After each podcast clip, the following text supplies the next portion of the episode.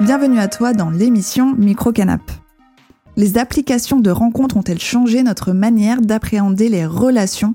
En effet, Tinder et les autres applications de rencontres se sont pleinement installées dans le quotidien de notre société et ça a bouleversé les codes des rencontres, mais aussi notre manière d'appréhender les relations.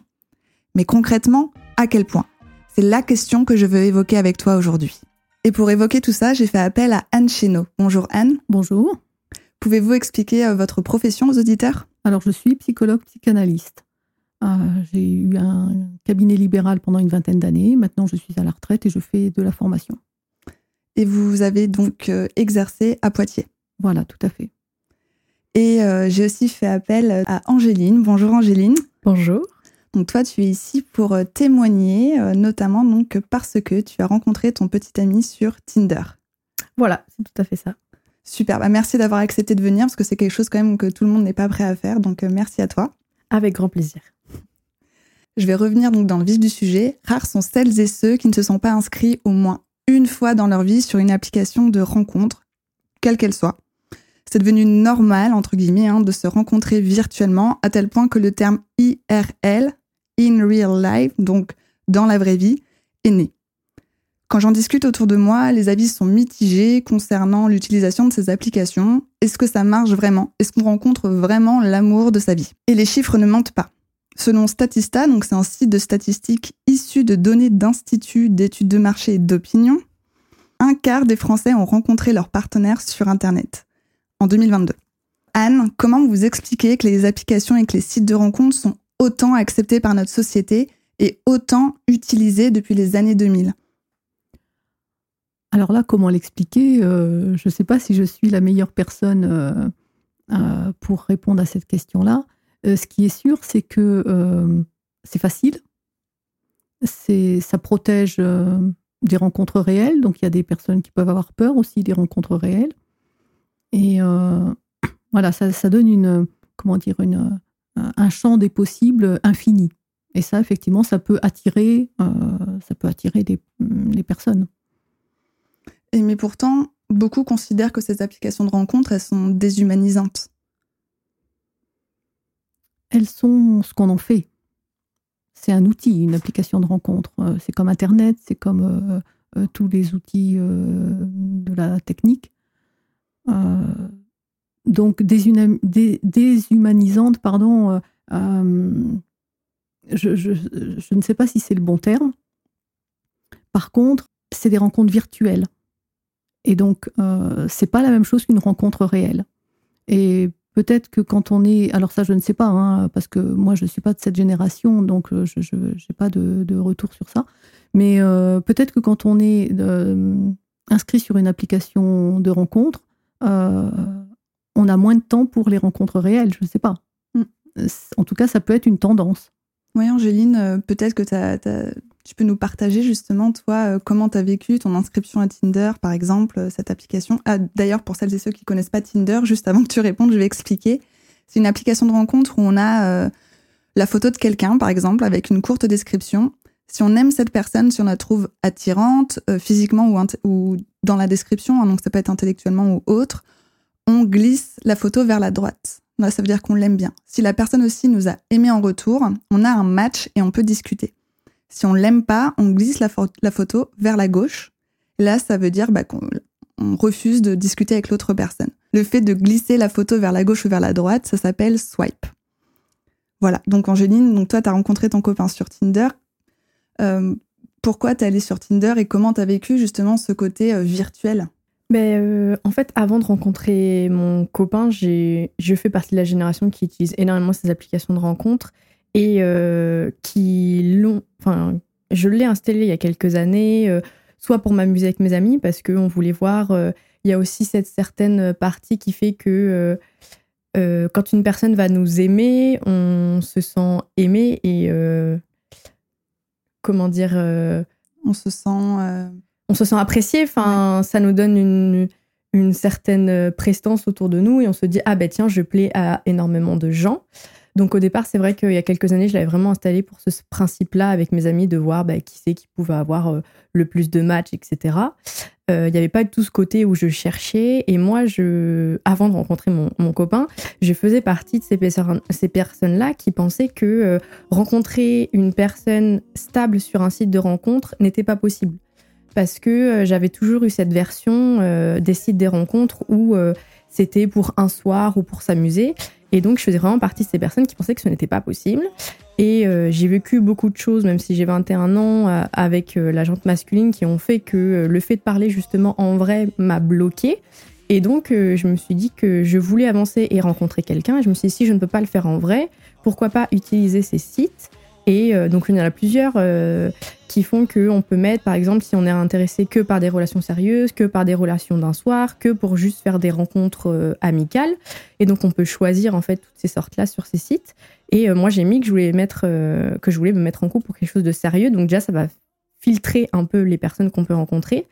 Et je suis partie du fait que ça ne marcherait pas. Je suis mmh. vraiment partie de ce fait de je fais, j'essaye, mais de toute façon, ça ne marchera pas parce que pour moi, c'est vraiment des relations qui ne durent pas.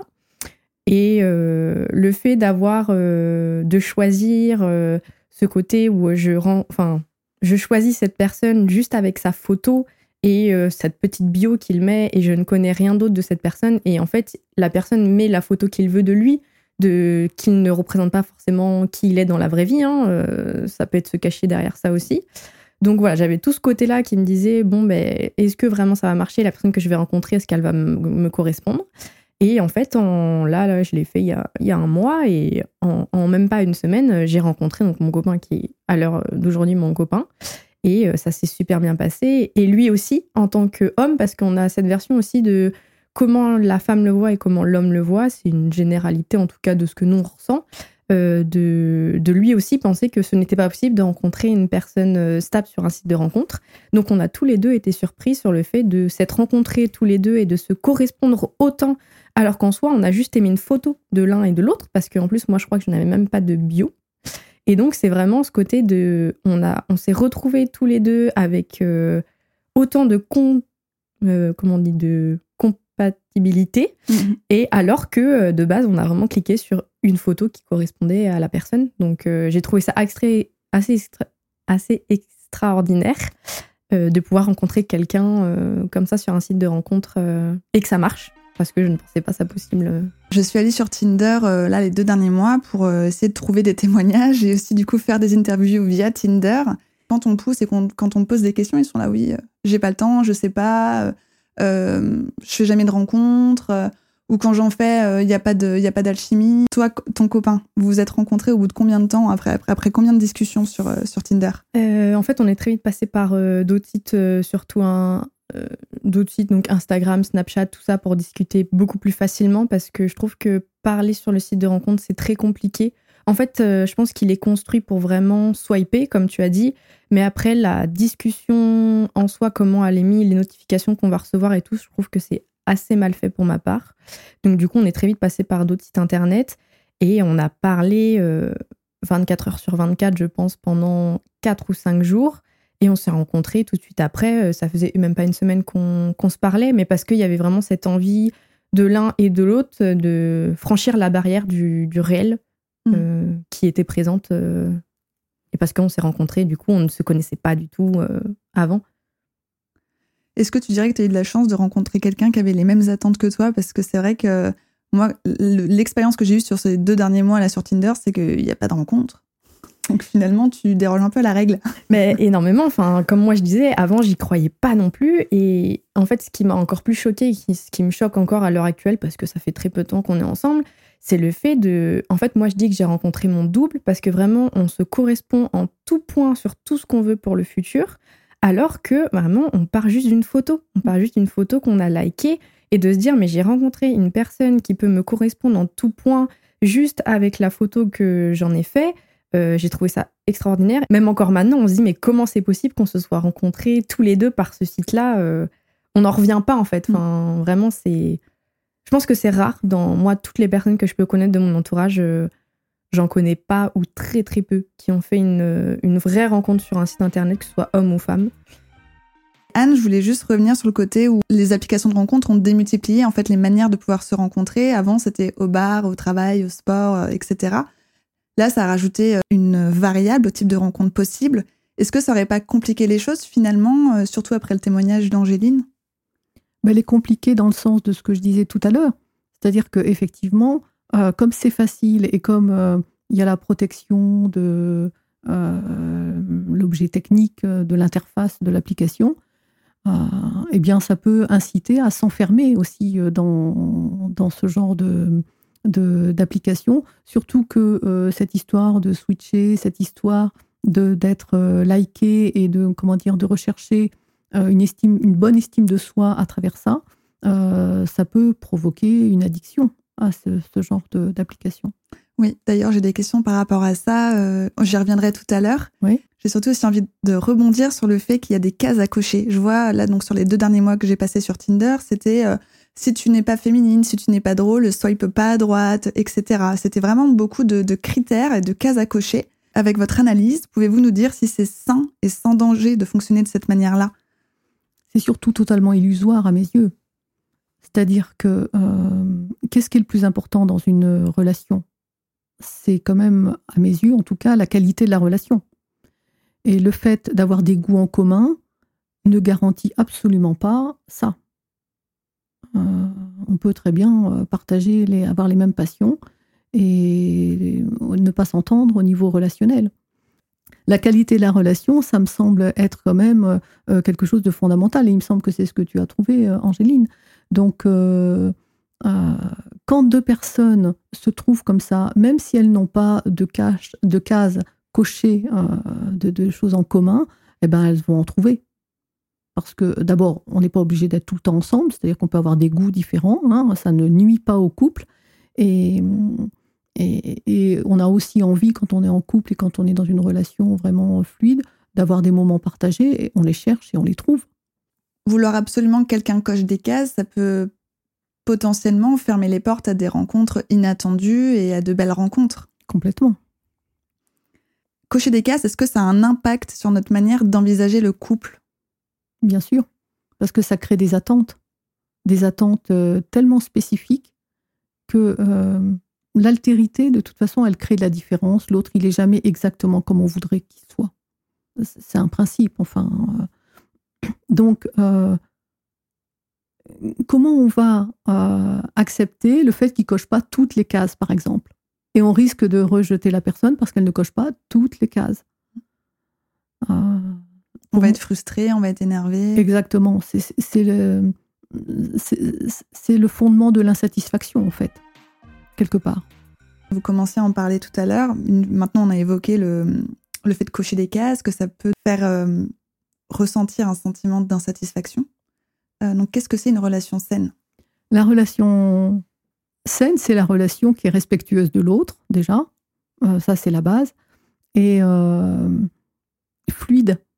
C'est-à-dire qu'il n'y a, pas de, a pas de gêne. L'autre se sent libre de parler, de, de, dire ce qu'il est authentiquement, sans peur d'être critiqué, d'être jugé.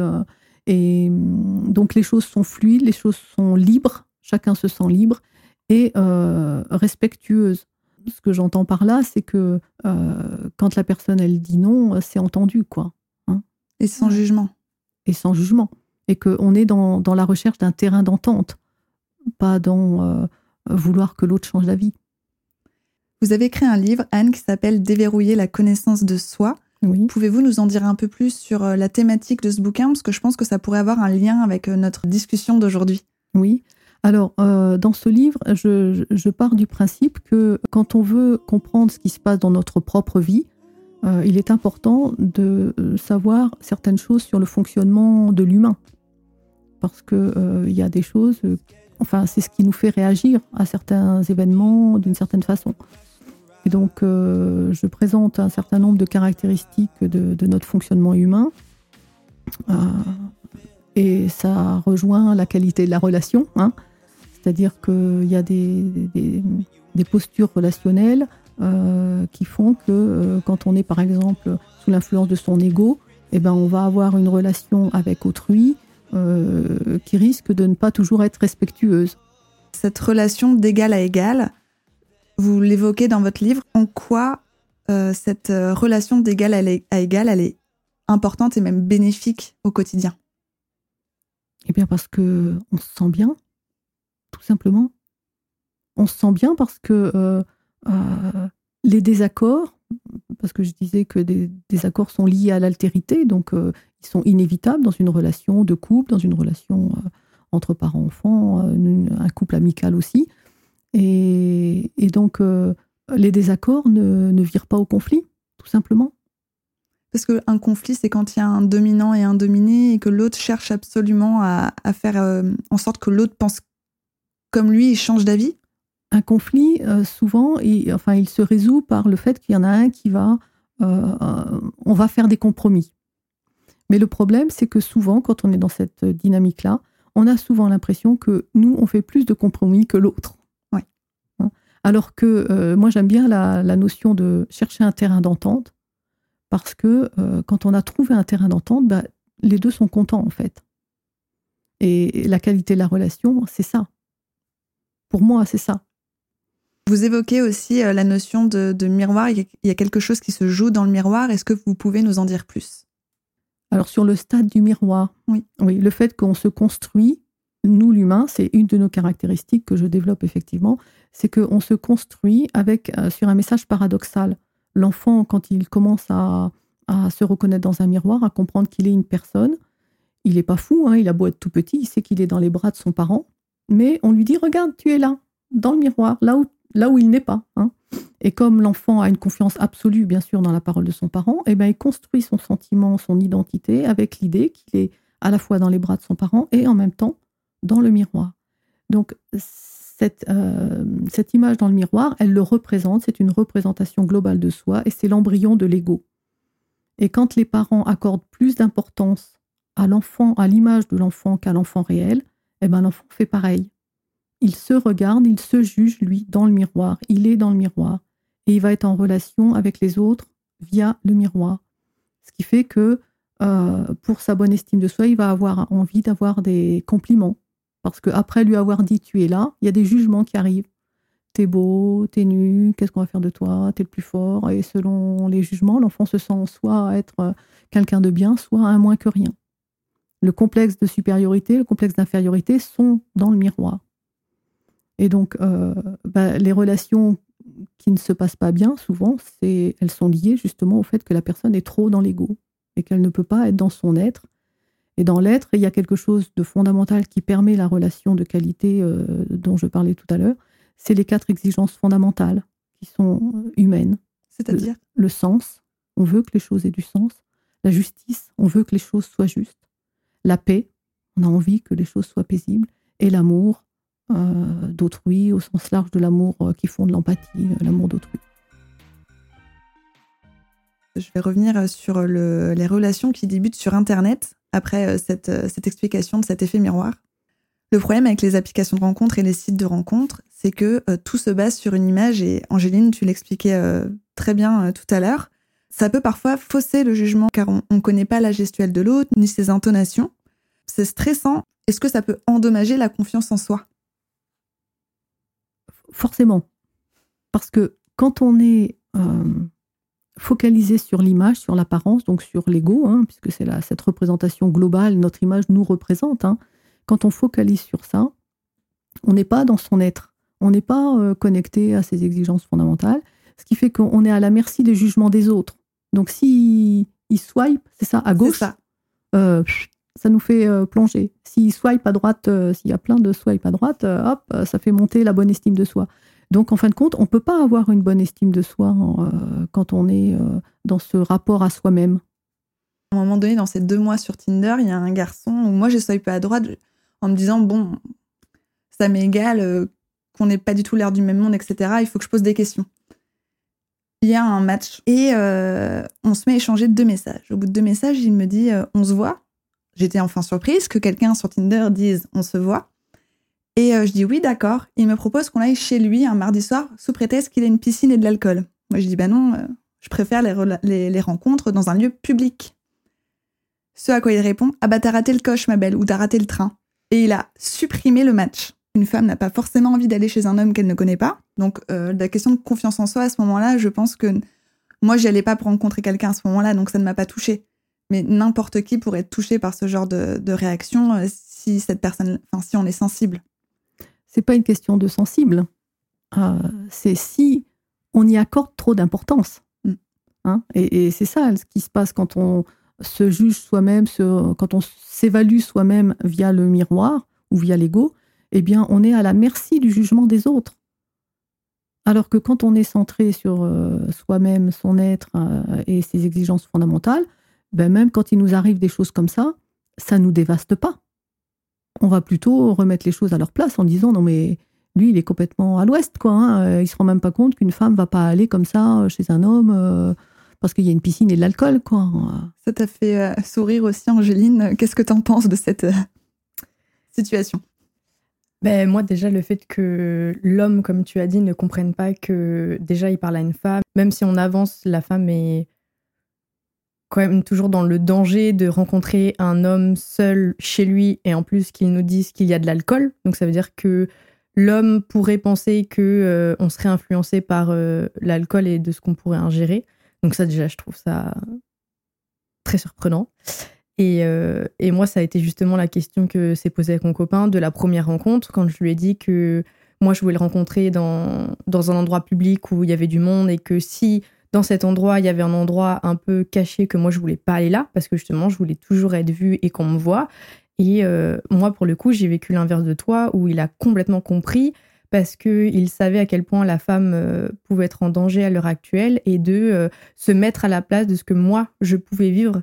Et je trouve qu'on a vraiment les deux inverses. On a vraiment les garçons qui vont totalement comprendre et totalement se mettre à notre place et ceux qui en ont rien à faire et qui vont tout de suite arrêter et parler avec quelqu'un d'autre parce qu'il y a aussi cet effet sur le site internet, enfin sur le site de rencontre de il y a tellement de possibilités avec tellement de femmes que si elle a dit non, j'en ai rien à faire parce qu'en fait, il y en aura 10 000 derrière.